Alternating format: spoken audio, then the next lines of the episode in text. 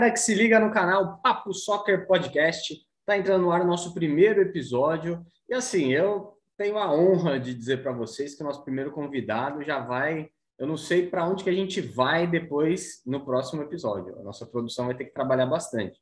Porque o nosso primeiro convidado não é nada mais, nada menos que a lenda da locução, José Silvério. Para conversar com ele, vai estar tá entrando em contato com ele, daqui a pouco ele já vai estar aqui no ar. É, eu tenho o prazer também de receber meu amigo, meu amigo pessoal é Everton Luiz, vai me ajudar nessa entrevista, nesse bate-papo, né, com, com José Silvério. E é uma honra, cara, é uma honra estar fazendo esse projeto aqui que a gente tanto sonhou, esse podcast que tem uma produção da Scott Comunicação, que você já vê o trabalho da Scott Comunicação só pelo primeiro convidado, né? Nosso amigo Kleber Scott é diretor e produtor do programa e conseguiu trazer para a gente além da José Silvério. E tem muitos outros convidados que vêm por aí que vocês vão curtir bastante. Então, boa noite, Everton. É, vamos bater esse papo aí com o José Silvério. Obrigado por você ter aceitado esse convite de estar aqui comigo hoje. Boa noite, Cristóvão Menezes. É, boa noite a todos aí. É uma honra é, entrevistar aí a, a, lenda, o melhor de todos os tempos aí na, na, na rádio né, de, do Brasil. Obrigado esse... aí pelo, pelo convite. Tamo junto. E esse programa tem o apoio da Soccer Destination, que é uma loja especializada em futebol, em futebol, né, em produtos, artigos esportivos, mas 100% focado no futebol. Tá aqui inclusive o kit que a gente vai mandar para o José Silvério, a sacola com o kit dele. Até o final da entrevista a gente revela o que, que é esse kit, se ele gostou dos, dos presentes e já agradecendo desde então o apoio da Soccer Destination. Eu vou fazer o, o contato aqui com o José Silvério e vamos colocar ele no ar. Pronto. Tá, já apareceu. Já tá. estamos gravando. Bom, já foi feita a abertura do programa então, e só repetindo aqui que é uma honra estar recebendo no nosso primeiro episódio do podcast, além da viva José Silvério. Para mim não é nem só o melhor locutor de rádio, eu acho que está entre os melhores narradores, se você comparar entre rádio e TV de todos os tempos. A gente vai falar um pouco sobre isso com ele. Everton, obrigado pela participação. Obrigado. E José Silvério, boa noite. E é uma honra estar te recebendo aqui no nosso primeiro episódio. Já começar com o pé direito aqui o podcast. Tá certo, Cristóvão. Boa noite para você, um prazer. Espero atendê-lo com muita alegria, com muito prazer e que vocês sejam muito felizes, porque eu não o conheço, mas estou vendo pelo, pelo seu rosto, que é um jovem ainda, bem garotinho. É, mais ou menos. Né? Desejo que você tenha, tenha uma carreira, se é que você vai ter, uma carreira muito vitoriosa. Boa sorte para você, boa sorte para o Everton, e eu me coloco à disposição. Muito obrigado. Everton, quer fazer alguma colocação aí antes da gente iniciar? Boa noite, Lenda. Boa noite, o melhor narrador de todos os tempos. Que honra é, ter o senhor aí, conversar com o senhor aí. É, boa noite, José, José Silvério, o maior de todos os tempos. Boa noite, Everton. Muito obrigado. Nem tanto. É. Eu estou aqui com muita alegria para atendê-los. Vamos lá. Silvério, é, deixa eu é, só te fazer uma colocação. Na abertura do programa a gente já colocou isso. Essa sacola aqui ó, é do nosso parceiro, é uma loja de artigos esportivos focado em futebol. E ela é sua. Então a gente no final vai perguntar o endereço que você acha melhor a gente encaminhar. Tem alguns brindes e até o final do programa a gente mostra, vê se o senhor gosta e vai ser enviada para o senhor. Tá bom? Não, de qualquer parceiro. maneira, eu fico muito feliz e agradeço mesmo que, que eu nem, sa... nem sei o que é, é, só, vamos, vamos revelar. Pois é, só pela, só pela atenção eu fico feliz. Muito legal. É, Silvério, deixa eu te fazer uma pergunta já sobre a carreira, né? É, já acompanhei algumas entrevistas suas, sou muito fã mesmo, a gente não está aqui fazendo demagogia, não. O senhor, para mim, é o maior locutor aí de todos os tempos.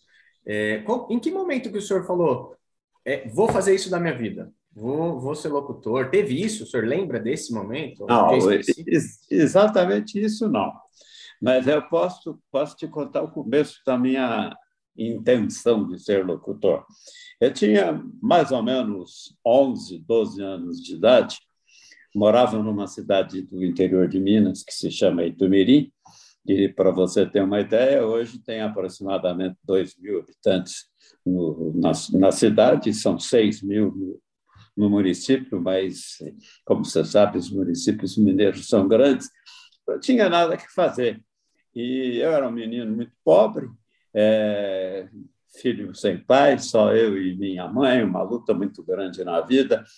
E eu era, na escola, um, um aluno que dominava bem os assuntos, era entre primeiro e segundo a classe sempre, e os professores então me enalteciam e me colocavam numa situação muito boa. Mas eu sempre fui muito lógico na vida.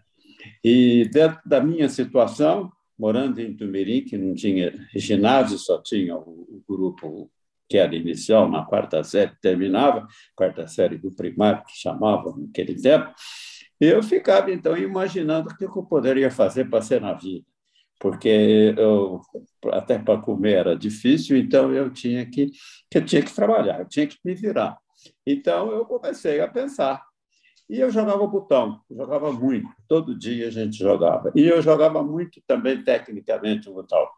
Então, alguns dos meus adversários começaram a não gostar de jogar comigo, só jogavam com a condição de que eu irradiasse o jogo, porque eu irradiava bem direitinho. E, então, eu comecei a irradiar mais ainda, caprichar mais ainda, e algumas pessoas lá de Tumirim sempre ouviam, até virou uma certa atração. Numa cidade que tinha mil habitantes naquele tempo, não tinha água, não tinha luz, não tinha, não tinha rua calçada, não tinha nada, era um, quase que um mato. As pessoas me incentivavam, ficavam falando: é, por que você não vai ser locutor? Por que você não vai ser locutor? Você tem jeito, você tem jeito. É para jogar futebol, você não tem jeito, mas para irradiar, você tem jeito. E começou assim. Aí, pouco tempo depois, com muita luta, eu consegui uma bolsa de estudo para estudar em Lavras, depois que terminou o meu curso primário. Aí eu fui para Lavras, que é bem pertinho de Tumirim, é infinitamente maior que Tumirim, consegui uma bolsa de estudo, estudei, fiz o chamado ginásio daquele tempo, e já nesse período irradiava botão. E jogo de botão sempre, sempre. E aí, em Lavras, eu comecei a irradiar nas casas por onde eu passava, e muita gente achava interessante. Então, eu fui incentivado a ser locutor esportivo. E, por uma sorte da vida, é, no ano de 1963, eu tinha 17 anos, é, um rapaz que trabalhava na Rádio Cultura, era vizinho, ele foi na minha casa ver um, um jogo de botão e me ouvir, porque todo mundo estava falando com ele que eu era muito bom locutor, que porque que não me levava para fazer um teste na Rádio Cultura. Assim foi feito, eu passei do teste. Pouco tempo depois, alguém de Belo Horizonte, que é, depois virou meu padrinho de casamento, infelizmente já morreu, é, e foi a Lavras, ele era noivo em Lavras, me ouviu, irradiando aí já na Rádio Cultura de Lavras um jogo, achou que eu era interessante. Na segunda-feira, me ligou, me convidou para fazer um teste na Rádio Itatiaia. Eu fui, eu não tinha completado ainda 18 anos, ficou até muito engraçado, porque eu disse para ele, aí ah, eu tenho que pedir minha mãe para ver se ela deixa eu ir fazer o teste. Aí ele falou, mas você é tão novo assim? Falou, tô, eu vou fazer ainda 18 anos. Aí fui, fiz o teste, passei, isso foi em 1964, eu comecei a trabalhar na Rádio, na Rádio Itatiaia do Belo Horizonte, olha que coincidência, no dia 1 de abril de 1964, quando estourou a Revolução, por isso aí a a, o meu começo efetivo de trabalho atrasou um mês, porque não tinha como começar a trabalhar naquele mês de março, né? 31 de março, 1 de abril, não tinha como começar a trabalhar, e logo depois, então, eu comecei a trabalhar na Rádio Itatiaia, e só fui parar agora, mais ou menos um mês, dois meses, aqui em São Paulo um talento nato, né? Pode-se dizer, porque desde criança você começou então narrando jogos de botão e assim, uma coisa que você não treinava, um talento nato seu. É, é, é nato, coisa... mas, mas, com muito trabalho. Isso, posteriormente porque desenvolveu. Eu né? digo para as pessoas que todo mundo fala, ah, mas você tinha um dom, você era para sair desde pequeno. Eu falei, é, tá bom, posso aceitar que seja verdade mas posso acrescentar que só com muito trabalho, com muito esforço, você consegue chegar. Porque, com toda honestidade, não é só ser locutor esportivo, a vida não é fácil. A concorrência é grande, tem muita gente que gostaria, bem honestamente, eu sou considerado um dos melhores locutores do rádio brasileiro em todos os tempos, é, e, e, aí, modéstia fica de lado e lado, é, todo mundo quer ser, né? É cheio de locutor Sim. esportivo, tem um monte que quer ser locutor esportivo e quer ser o melhor.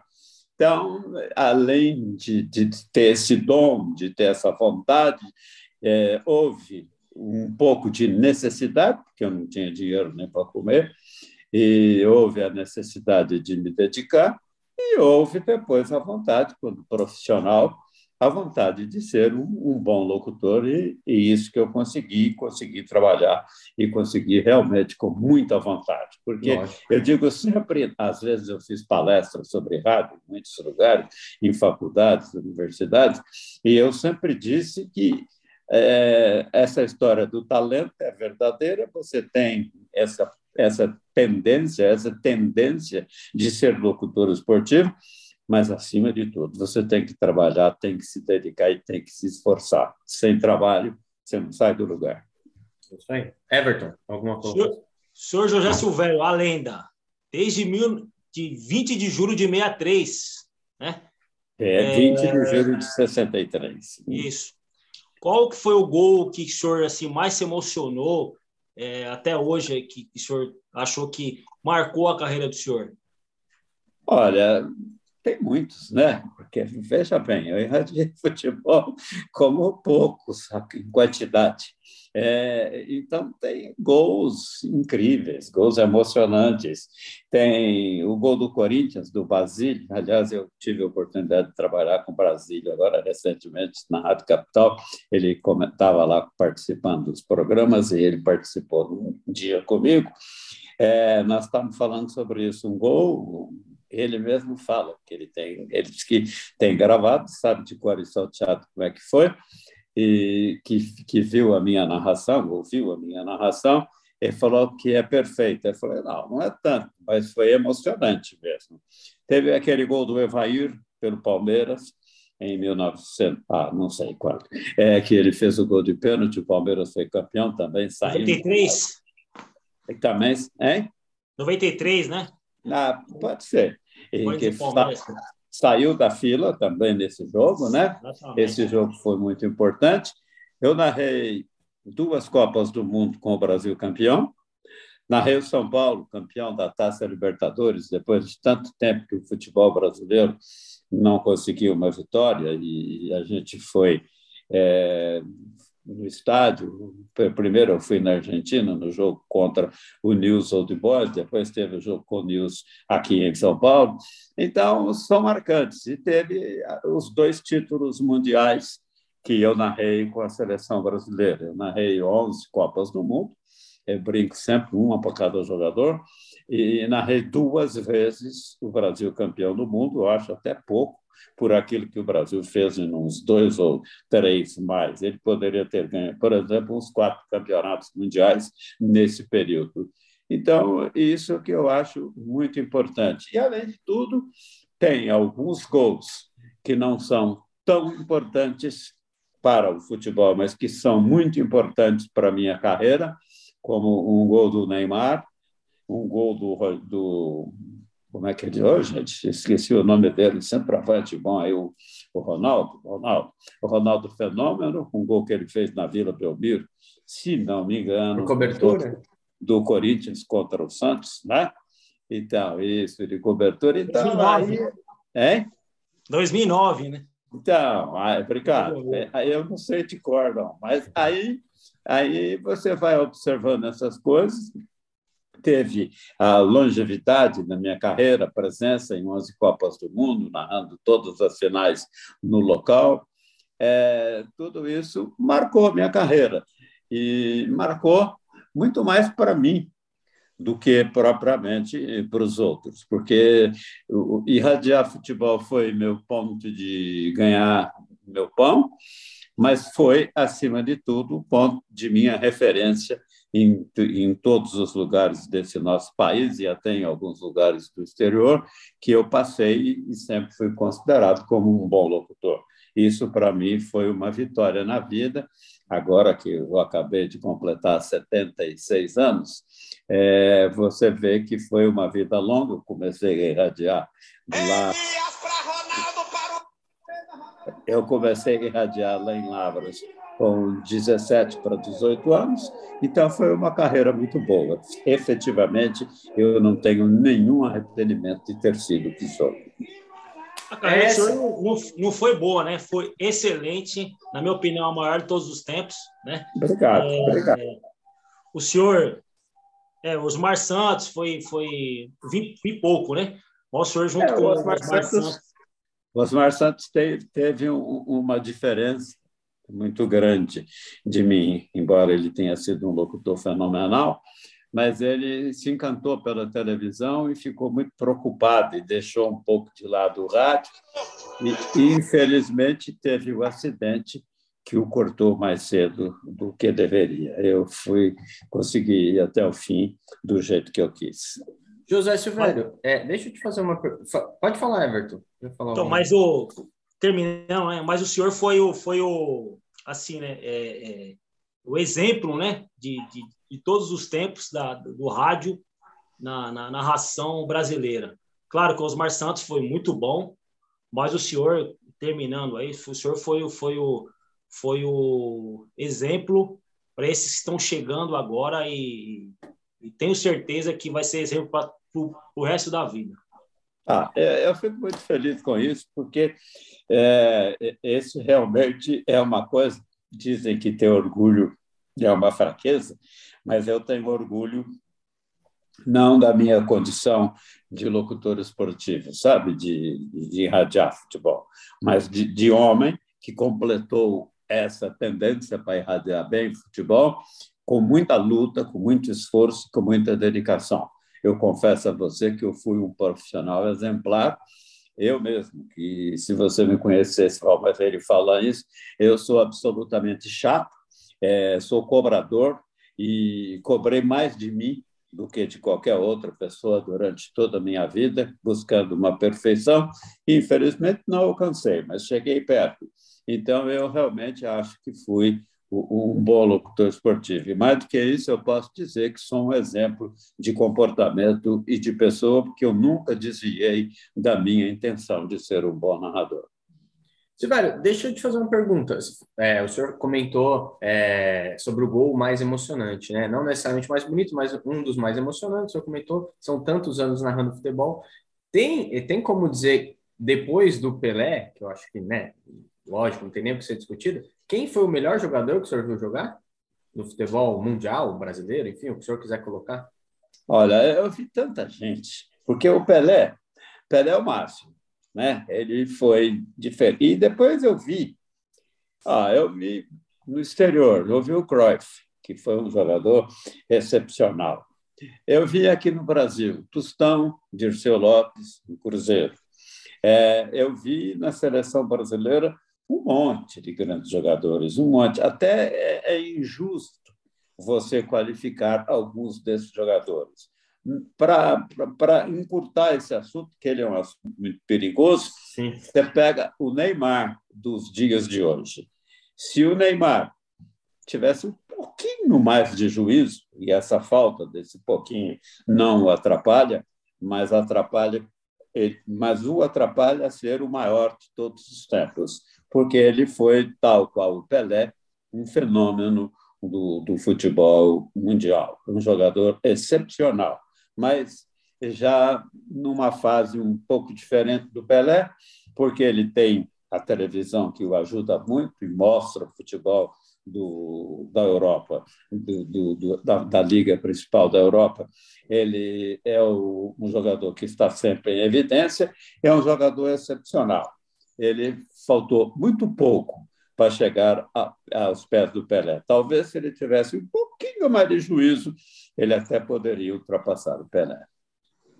O senhor comentou, é, é até perigoso comentar, porque assim, a gente tem muitos craques né, na bola. Tem um texto que eu escrevi recentemente no, no blog lá, é, que eu faço parte, inclusive da Soccer Destination, escrevo lá alguns temas, e um dos temas era, o desafio era colocar quem foi melhor, Ronaldo ou Romário. É possível dizer essa? Eu tenho a minha opinião, e eu, inclusive eu coloquei no texto. O senhor tem alguma como colocar isso? Ou, eu tenho a minha opinião, os dois são fantásticos. Eu não, eu não, não me atrevo a fazer uma diferença entre os dois.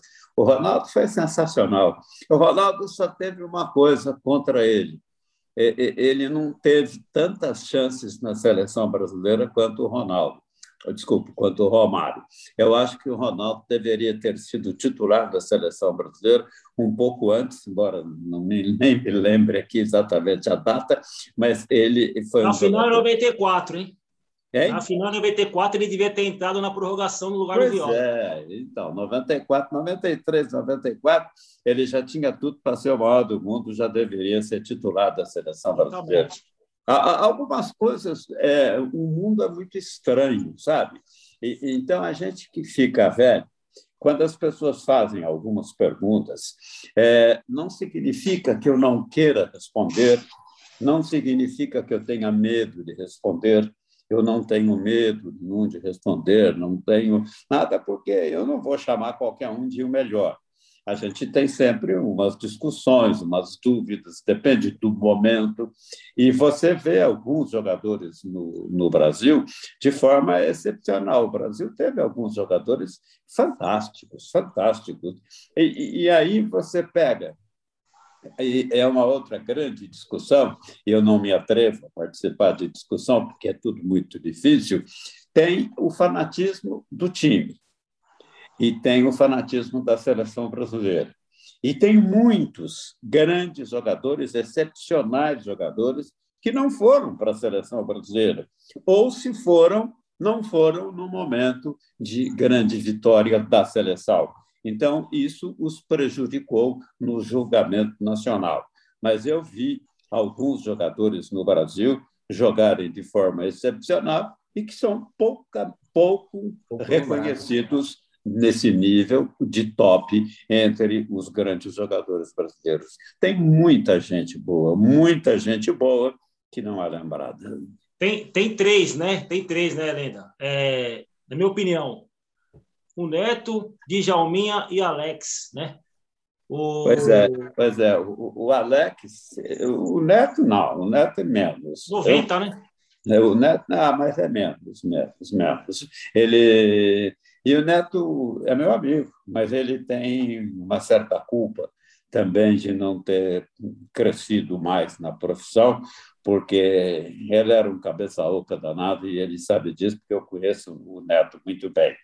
É, o, o Dirceu Lopes, por exemplo, foi um jogador excepcional, Tostão. Então, nós temos esses jogadores no Brasil que, que, que são fantásticos. O Sócrates, o Sócrates também, pouca gente lembra de que ele foi um jogador excepcional, mas ele foi, porque ele tinha além do talento de jogar futebol, uma posição pessoal muito acima do futebol. Então, tem essas coisas todas. E tem pessoas que não dão importância a ser o melhor locutor, ele, ah, o melhor jogador. Ele foi um grande jogador e está satisfeito com isso. Fez aquilo que tinha que fazer para o seu time. O, o, o Sócrates, por exemplo, que eu citei, que foi um jogador excepcional, ele modificou a história do Corinthians num determinado ponto, mesmo com, mesmo com toda a grandiosidade corintiana. Então, nós temos essas coisas todas. Você pega, por exemplo, o Rogério Senna, que está nesse momento numa situação difícil, porque é treinador e não consegue se firmar como treinador, mas ele foi um jogador que, para o São Paulo, um dos mais importantes de toda a história.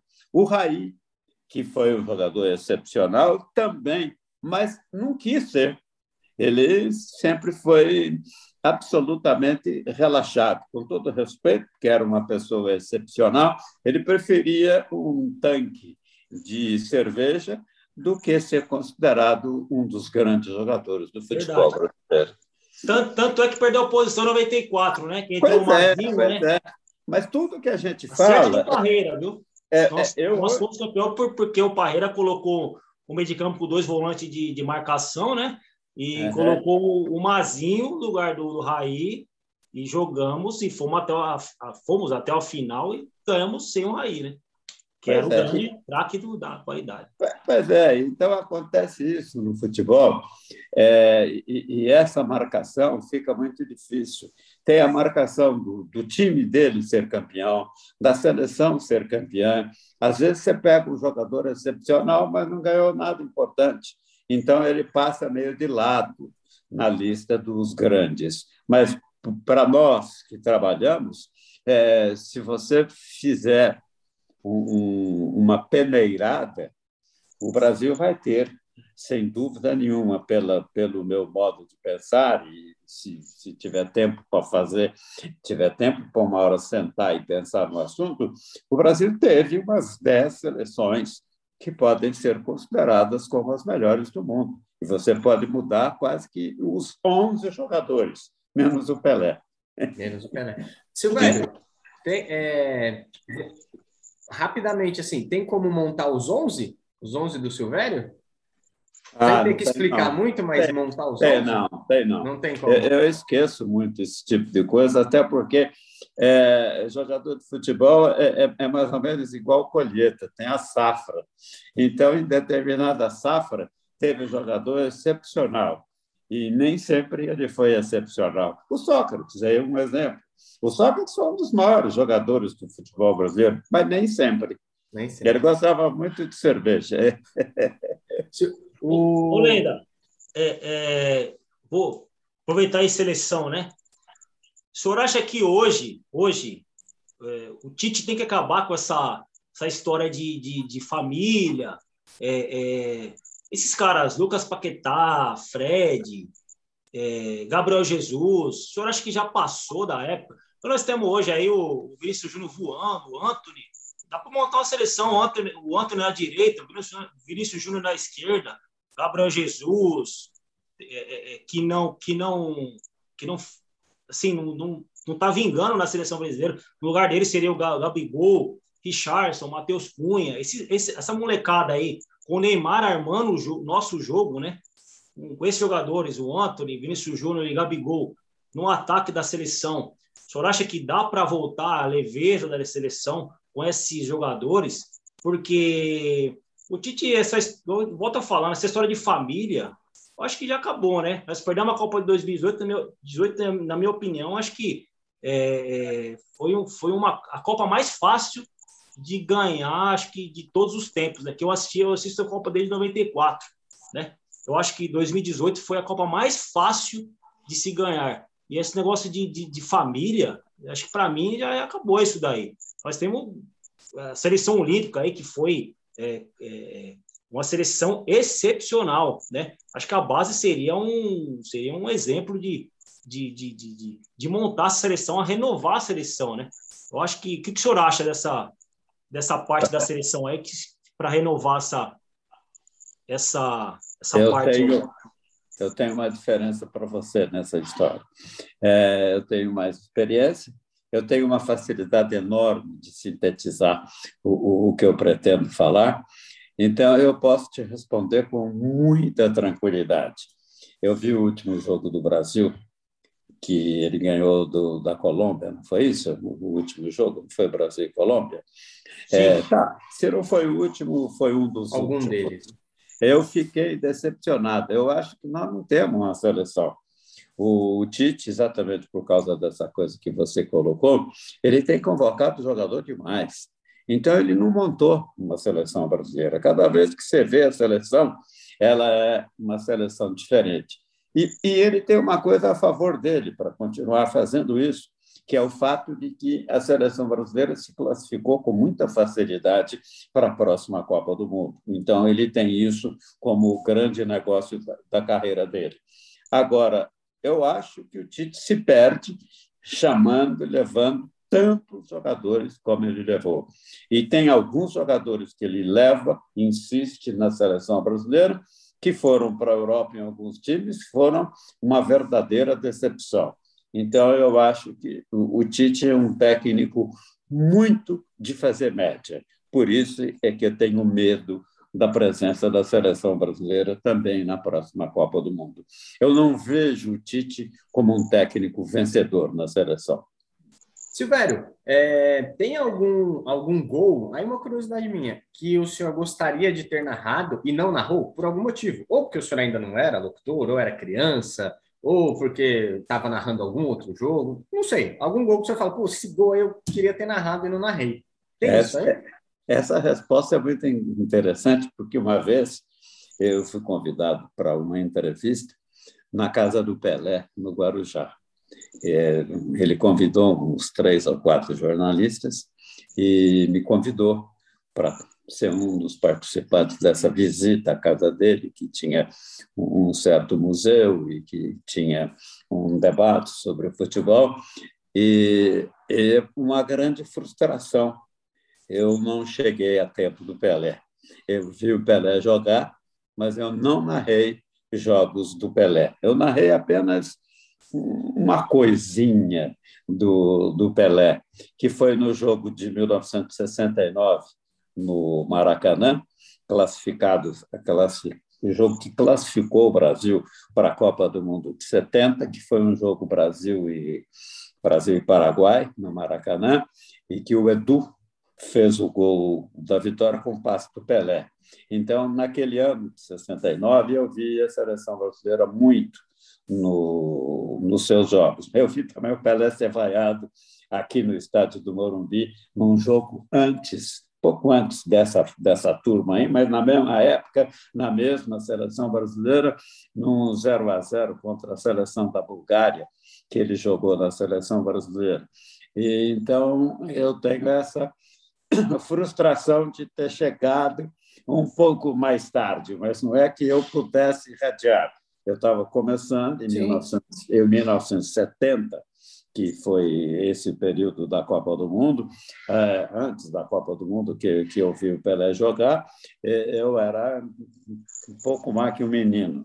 Então, eu vi o Pelé jogar, eu acompanhei uma eliminatória, que foi um preparativo para a eliminatória, que foi exatamente essa que eu irradiei esse Brasil e Bulgária no, no Morumbi, que o Pelé ficou no banco e, e o técnico foi vaiado, o Pelé entrou, foi vaiado. É, eu gostaria de ter voltado no tempo isso daí e ter irradiado esse jogo com o Pelé na seleção brasileira. Em 70, eu não irradiei, então eu só vi o Pelé jogar. Então faltou narrar jogos do faltou Pelé. narrar a gente, a gente pode, se o senhor não quiser, não tem problema nenhum, mas a gente pode fazer uma. É 20, é 30, acho que dá 27 segundos. Eu fiz o corte do gol mil do Pelé, e ele já indo bater o pênalti. A gente pode fazer essa narração aqui na entrevista? Ah, o, o, o gol mil do Pelé. Fantástico. Eu, eu morava em, em Belo Horizonte e eu estava em casa eu tinha comprado uma televisão recentemente e fui ver o jogo do, do Santos contra o Vasco, né?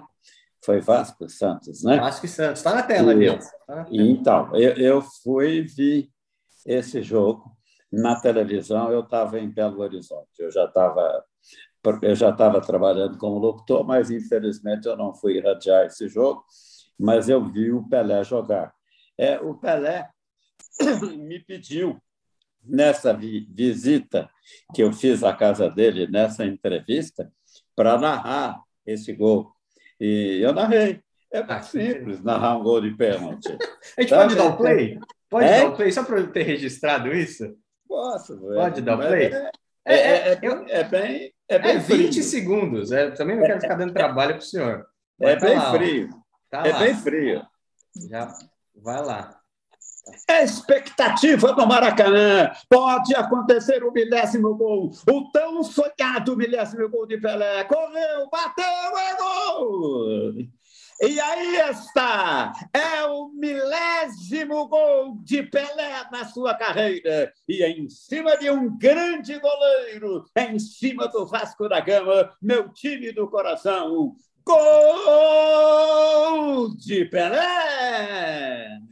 Ah, que honra! Que que é isso, meu? Eu, te, eu seria mais aqui, com toda sinceridade, seria mais bonito se eu tivesse lá na hora. Na hora, é sempre mais emocionante. Mas para mim foi uma puta emoção. Eu tinha pensado nisso e falei, ah, não sei se o Silvério vai aceitar. E foi mais para te atender do que para ah, ter é qualquer é... tipo de percepção. O senhor é muito humilde. Eu até comentei com o Everton antes de começar o programa na abertura que ontem eu liguei para o senhor, né? O, uhum. o Kleber Scott, que é o, é o, produtor e diretor do programa, ele me passou e falou: Ó, tá tudo certo, só dá uma ligada para ele ter o seu contato e para acertar tudo.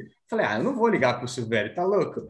Aí fiquei nisso umas duas, três horas antes do almoço. Eu falei: Eu não vou ligar, eu não vou ligar. Pouco antes de sair para o trabalho, eu falei: Ah, eu tenho que ligar, não tem como. Mas é. Mas tremendo de medo. Comentei com ele, falei: Você vai ligar para a lenda, o melhor. Ele falou: Não liga, você tá louco. Eu não acho isso. Eu pensei que era mentira dele. Eu falei, não, é... Essa é mentira sua. Eu falei, eu não, não, você não vai ligar para. Eu... Você não falou com ele, porra. Eu, eu não vejo isso como humildade, não. Eu atendê-los faz parte daquilo que eu fiz é, na profissão de locutor esportivo. Eu fiz minha vida, fiz minha carreira. É, então, eu tenho uma vida inteira dedicada a isso e, e com, muito, com muita vontade eu atendo as pessoas. É, eu acho que a gente vem ao mundo para cumprir uma meta. Nós temos um, nós temos um desígnio. E o meu foi de ser locutor esportivo. É, as pessoas dizem que eu sou muito humilde, mas não, vejo, eu não vejo o fato de ser locutor esportivo como uma importância sobrenatural. Eu acho tão natural ter sido locutor esportivo, com toda a sinceridade, com tudo que se possa analisar, ser locutor esportivo foi mais importante para mim do que para qualquer outra pessoa nesse mundo. Eu fiz minha vida, é, graças a Deus, bem tranquilamente, criei meus filhos, tudo como locutor esportivo. Então, eu é que agradeço ter sido locutor esportivo. Mas, mas, mas senhor, gente... o, senhor, o, senhor, narrou é, tantos gols, né? Comentando com o Cristóvão Menezes também, nós é, é, tínhamos é, assim vários gols, né? Para falar tal. E eu, eu tenho é, a honra, né? De, de falar com o senhor, porque a minha infância inteira, né? Eu, eu, eu escutava o senhor, né? A minha família inteira também escutava o senhor é, e até gols do Corinthians, a gente hoje, hoje mesmo eu estava tava vendo aí, né, meu? Acho que o senhor foi o, o cara mais importante é, da, da, da, assim, né, da locução esportiva, na verdade, né? O senhor, Não, eu acho novamente, que... ser, ser o exemplo, né? Foi, o senhor foi o exemplo de todos os tempos. Pode ter certeza que, que é, é, os meus filhos vão, vão ouvir o senhor narrando. É, eu mostro para minha filha de 12 anos é, quem foi José Silvério, o maior locutor de todos os tempos. Obrigado, eu fico muito feliz com isso, fico até emocionado, mas eu acho que eu cumpri uma missão divina até ser locutor esportivo, porque, na verdade, é ser narrador de futebol no rádio me tirou de passar fome, é, fez com que eu conseguisse ter uma vida razoavelmente boa. Criei meus filhos, hoje tenho meus netos, já casei a segunda vez. É, acho que eu tive uma vida é, paralela à narração esportiva muito boa. Eu acho que você não consegue separar a sua vida, o seu caráter, o seu modo de ser da sua profissão. E eu confesso que nas duas coisas eu me dei muito bem. Quem me conhece sabe como eu tenho o meu comportamento, e como locutor esportivo, essa história de, de ser colocado como o melhor, eu até não, não, não entro nessa, eu, eu posso até me colocar entre os melhores, mas o, o Brasil foi muito pródigo em grandes locutores esportivos. Então, é, eu fico muito feliz com isso, porque, na verdade, foi o que eu quis na vida, desde menino. E, e chegar aos 70 e... quanto é mesmo? Eu nem sei direito. 76 anos, é, sendo locutor esportivo Jovem. ainda ainda reconhecido, ainda estou razoavelmente jovem, eu acho que isso é um marco muito importante para a minha vida. Silvério, é, eu sei que a gente, bom, pelo tempo, eu não quero, não quero passar do tempo que a gente combinou. É, o senhor pensa em voltar? Porque é o que o Everton falou, o senhor é jovem, o senhor veio na, na última, na volta do senhor dando audiência, colocando a Rádio Capital em primeiro lugar, enfim, por, por determinados motivos, não deu certo. O senhor pensa em voltar a narrar? Porque assim, seja onde for, seja na rádio, seja um canal no YouTube do senhor narrando da sua casa, igual o senhor estava assistindo Porto e Atlético de Madrid. Se o senhor faz uma live, pede apoio para a esposa do senhor, que o senhor falou que é quem liga as coisas aí, né? Faz uma live, o senhor narrando esse jogo, vai dar muita visualização. O senhor pensa em fazer alguma coisa ainda é, para proporcionar para a gente que é tão fã do senhor essa narração? Porque a audiência o senhor vai ter, não tenha dúvida. Ah, não sei, isso aí, por enquanto, ainda não caiu na minha cabeça, não. Mas é, eu tenho uma, uma coisa na qual eu sou um pouco diferente da, das outras pessoas. Essa coisa de dizer assim, ah, o Silvério falou que não vai irradiar mais e hoje está irradiando, não tem importância para mim, não, porque eu é que sei da minha vida. É, no momento, eu não pretendo nada. Mas a gente não sabe o que vai acontecer amanhã. É, é, eu tenho algumas coisas na vida que me, que me deixa viver quase que tranquilamente, mas nós moramos num país absolutamente maluco. De repente, eu posso até precisar de radiar futebol. Ou, de repente, eu posso sentir uma, uma saudade tão grande que volte a irradiar. Você perguntou da Rádio Capital. A Rádio Capital não deu certo, porque foi, deu certo demais. Então, o, o fato da Rádio Capital ter pego no Ibope, no, o, um pouco depois do primeiro mês meu lá, a liderança de, de, de, audiência no futebol, isso aí prejudicou, me prejudicou, porque a direção da rádio ficou assanhadíssima. E a rádio era arrendada, não era uma rádio que estava ela bancando. E aí eles não quiseram continuar com quem estava lá, tentaram me contratar, mas me acharam caro e eu não ia furar com quem me levou para a Rádio Capital. Então, tem esse lado de comportamento, e eu falei, ah, agora chega mesmo. Até porque a minha mulher já tem algum tempo, ela não queria que eu nem pensasse em voltar. Ela acha que, que eu, exatamente do jeito que vocês conduziram a nossa participação, é, eu cumpri a minha missão de locutor esportivo. Então, eu não preciso mais provar nada, não preciso mais falar nada. Então, por isso que, que eu não, não digo nada também. Mas eu posso te garantir que, nesse momento que nós estamos falando, eu não toparia nada. Mas a vida é diferente, a vida não é o que você pensa. Às vezes, amanhã eu posso sentir saudade, às vezes, amanhã eu posso precisar, então, pode ser que volte, pode ser que faça alguma coisa.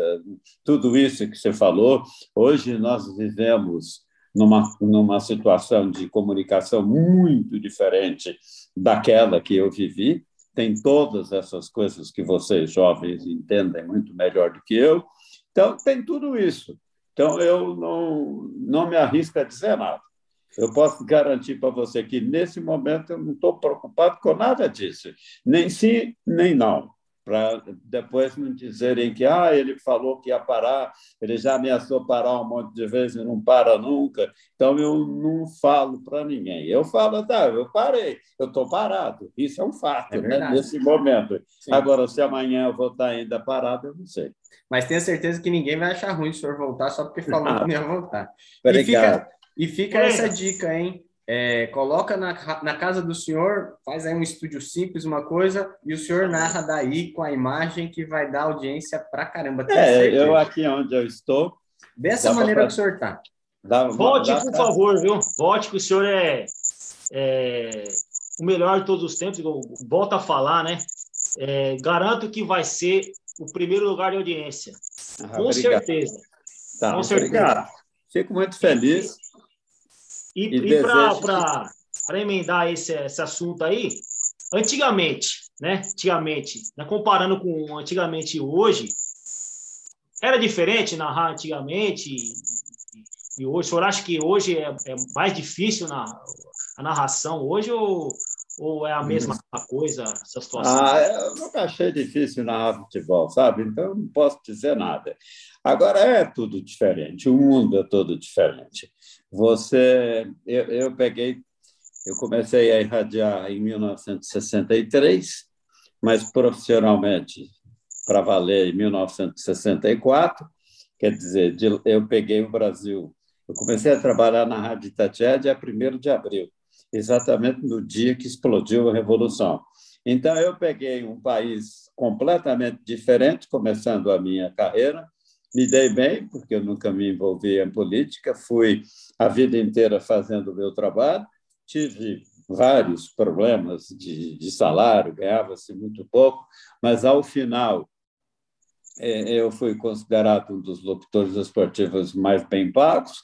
Eu fiz minha vida, tenho minha vida, é, tenho renda suficiente para viver, só porque são duas pessoas só, eu e minha mulher, os filhos estão à parte nessa história, tanto, tanto os, os dela, que são dois, quanto os meus, que são três, eles não precisam de mim nesse sentido. Então, a vida é bem tranquila, eu não posso, eu, eu, eu detesto porque eu não tenho poder de visão, de previsão, de saber o que vai acontecer amanhã comigo, ou com o rádio, ou com o futebol. Então, eu prefiro não dizer nada. É, eu prefiro ficar calado nesse sentido, se precisar falar, falar e adiante futebol. Então, eu tenho, se for necessário, ainda condição de irradiar, eu não tenho grandes problemas físicos nem mentais, então eu não tenho nenhuma pretensão de afirmar nada. Vou voltar, não vou voltar. Deixa o pau comer, a bola rolar. Com essa bola rolando, eu posso chutar e fazer um gol, ou chutar muito para fora. Velho, para a gente encerrar, porque combinamos e não quero atrapalhar não, o senhor. Não, tá tudo bem. Posso é que eu dar... acho que já está já está esgotado o assunto, né? Hum. Mas ah, eu ainda pode prorrogar um pouquinho. Ah, eu tenho aqui um milhão de perguntas. Eu tenho a noite inteira. Eu posso dar uma olhadinha nesse quadro que está atrás do senhor? É uma homenagem ao senhor? O que, que é esse? É o senhor no quadro? Não, esse. Ah, sim, esse, esse, esse, quadro aí é um pintor o, que eu comprei um quadro dele ele ficou sabendo que eu era o José Silvério, e aí ele fez esse quadro aí. E, e, é, uma homenagem. Até, né? Esse quadro aí, e, e, e eu comprei. É o Inos, Inos Corradini, é um, é um italiano. Homenagens para mim aqui, tem um rádio numa, da Bandeirantes, que quando eu fui para lá, dizendo que o Pelé do rádio chegou aqui, é, tenho o meu título de cidadão paulistano, tenho uma brincadeira de um programa da TV Cultura e tenho um bichinho da África do Sul, que é lindo, que eu comprei esse quadro lá na África do Sul. É, era um posterzinho e eu mandei colocar no quadro. Tem, tenho também do, do, Aldemir Martins, um super pintor nosso, dois jogadores pulando. Então, é uma coisa assim, mais ou menos ligado ao futebol, porque aqui é, é o meu, sei lá o quê, meu estúdio, meu escritório. É, daí que o senhor vai narrar os jogos e vai voltar na rádio. meu computador. Silvério, o, o, senhor falou, o senhor falou de um rádio que o senhor tem em homenagem, né? Eu, eu vi uma entrevista que o senhor deu para um outro podcast do Capelani, e o senhor falou lá de uma história de um rádio que o senhor queria ter e não teve, que era um rádio que o senhor queria do Pelé. É, não deu muito ah, certo. Ah, sim, do pai do Pelé, do pai eu, do Pelé. E, e, aí se revelou um grande fã que o senhor tinha, que era o Isso, pai do... É uma história é, é interessante. Um lembra dos, que eu, um dos, né? Lembra que eu um contei uma entrevista com o Pelé na casa dele? Sim, foi nesse momento. Quando eu cheguei na casa do Pelé para dar essa entrevista, quem me recebeu foi o pai dele. E o Pelé já tinha me avisado que ele estava com cuidados com o pai dele, que já era bem feliz, e que o pai dele ia ficar muito emocionado ao me ver.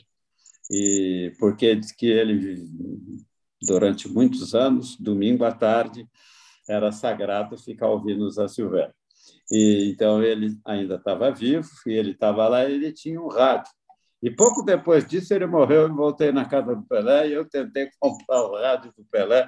Falou, você vai, não precisa de dinheiro não, se fosse de dar, se fosse levar esse rádio eu te daria. Mas ele é uma lembrança muito firme do meu pai, eu não posso te fazer. Isso Olha, faltou para mim. Uma curiosidade, interessante para caramba. É. O Everton. De, de, todas as seleções que o senhor já viu, de todos os tempos, não estou falando de Brasil, estou falando de do mundo inteiro, o senhor narrou, o senhor fez várias Copas do mundo, né? É, qual que o senhor mais se encantou, assim, de, de, de da história de, da carreira do senhor? Ah, foi, foi, tudo muito bom, tudo muito bom.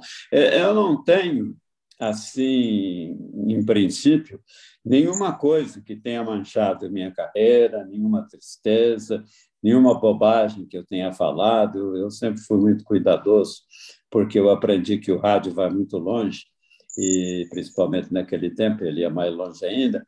É, não tinha essas coisas alternativas que você, inclusive, falou aí. É, então, eu respeitava muito todas as pessoas e eu me dei muito bem. É, nunca fui para um campo de futebol para irradiar São Cristóvão e Bom Sucesso, por exemplo, que eu irradiei na loteria. É, nunca fui para desdenhar esse jogo. Para mim, sempre foi a, o jogo importante. A minha narração e isso pode ser uma coisa de egoísta, mas não é, é de profissional sério. A minha, a minha preocupação era, a partir do momento que eu abri o microfone para transmitir um jogo, eu tinha que ter o maior respeito pela pessoa que estava do outro lado me ouvindo. É, eu, eu, que fui ouvinte fanático de rádio quando menor, tinha um respeito enorme pelo rádio e, e pelos locutores. Então, eu não tenho nenhuma coisa. Eu não posso dizer para você qual foi a minha melhor transmissão, qual foi o meu melhor jogo. É, eu sei que tive, que tive algumas transmissões fantásticas, eu sei disso, alguns gols que eu narrei, mas nem sempre eles são tão importantes para você do que foram para mim.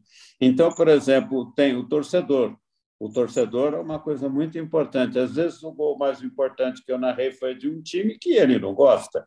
Então, eu prefiro ficar calado e dizer que é, eu sempre fui.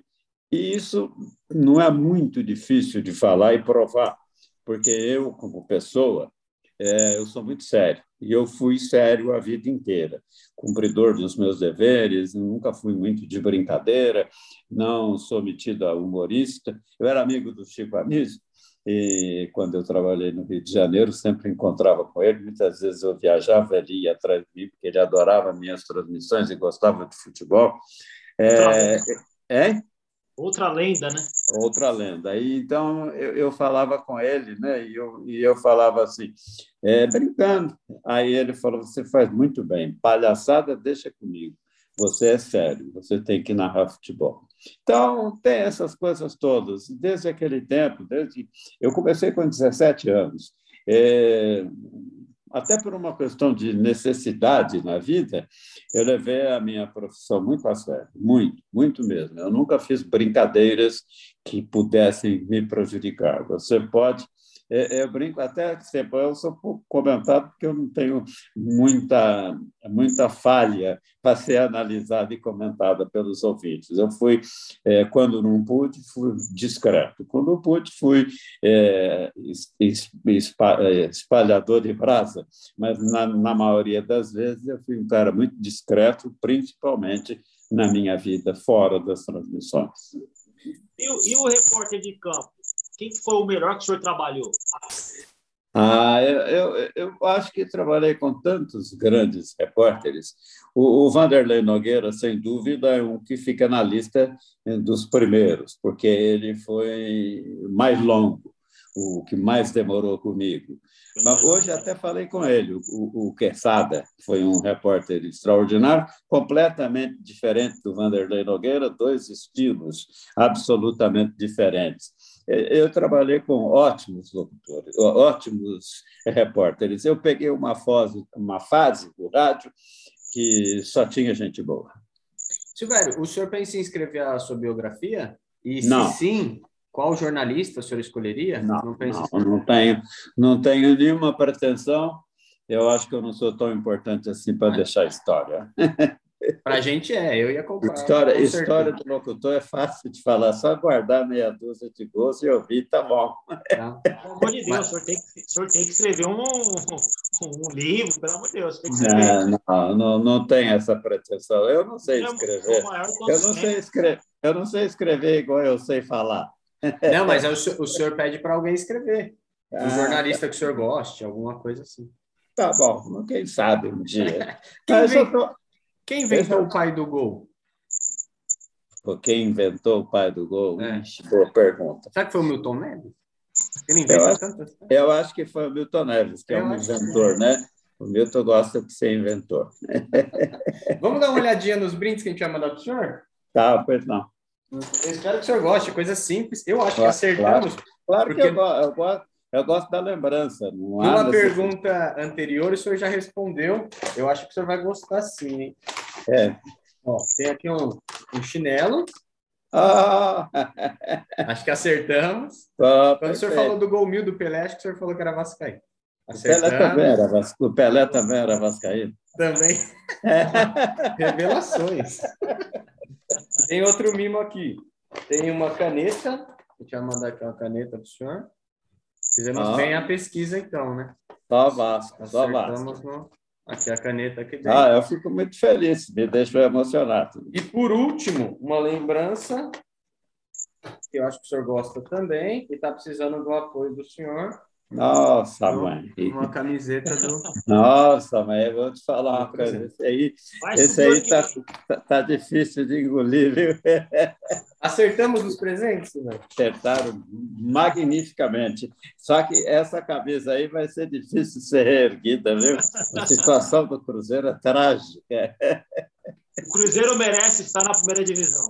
Pode ter certeza. Ah, ele merece, mas perdeu a chance, porque ele deu a chance dele para alguns picaretas ficarem ricos. Verdade, verdade. Aí, de volta. Bom, que bom que o senhor gostou. É, bom, de minha parte, assim, é agradecer imensamente.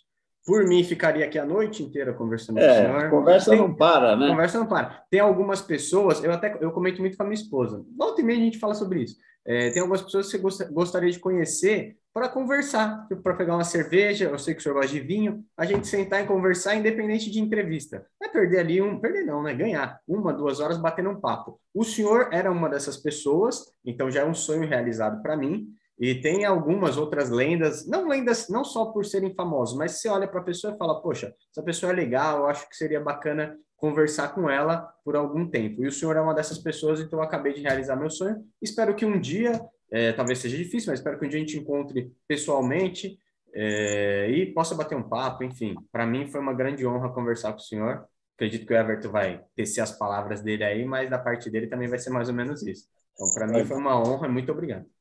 Eu também tenho uma honra muito grande em ter dois fãs assim, porque eu briguei a vida inteira pela minha profissão e quando eu encontro tantos fãs que eu consegui fazer, tantas pessoas que ficaram felizes com os gols que eu narrei, eu fico feliz também. Muito obrigado por tudo que vocês falaram, obrigado pelos presentes. Com certeza absoluta eu vou curtir muito, principalmente o chinelo. Agora que eu não é, o senhor está em casa, tranquilão, aposentado, eu pensei no chinelo, ainda bem que a gente acertou. Perfeito. Então tá bom. Boa noite para vocês, boa sorte. Se vocês tiverem pretensão de seguir na profissão, que consigam e consigam muito sucesso. Sorte para vocês e sigam com Deus. Amém, Lenda. É, muito obrigado pelo, pela oportunidade, né? Por, por aceitar o convite, né, do gente aí. Pode ter certeza que estamos esperando o senhor novamente narrar os jogos aí de também do Corinthians, né? O Corinthians é. tá certo, quem sabe acontece. Olha, eu, eu posso dizer o seguinte para vocês: é, na vida, nada é definitivo a não ser a morte.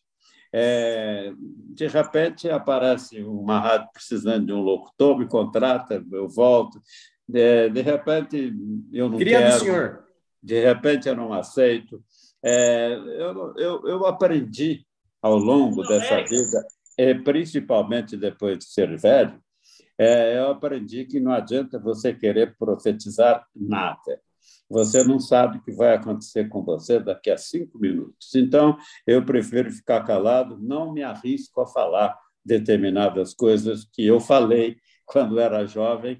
Hoje eu não falo mais porque a gente aprende. Um abraço para vocês. Um abraço, A gente entra em contato com o senhor para pegar o endereço para encaminhar os presentes. E quando o vídeo já estiver na internet no YouTube, eu vou mandar o link para o senhor também. Tá, bom, então. Falou. Muito obrigado e boa noite. Para vocês. Um abraço todos. na esposa, um abraço na família. Felicidades para vocês, tá?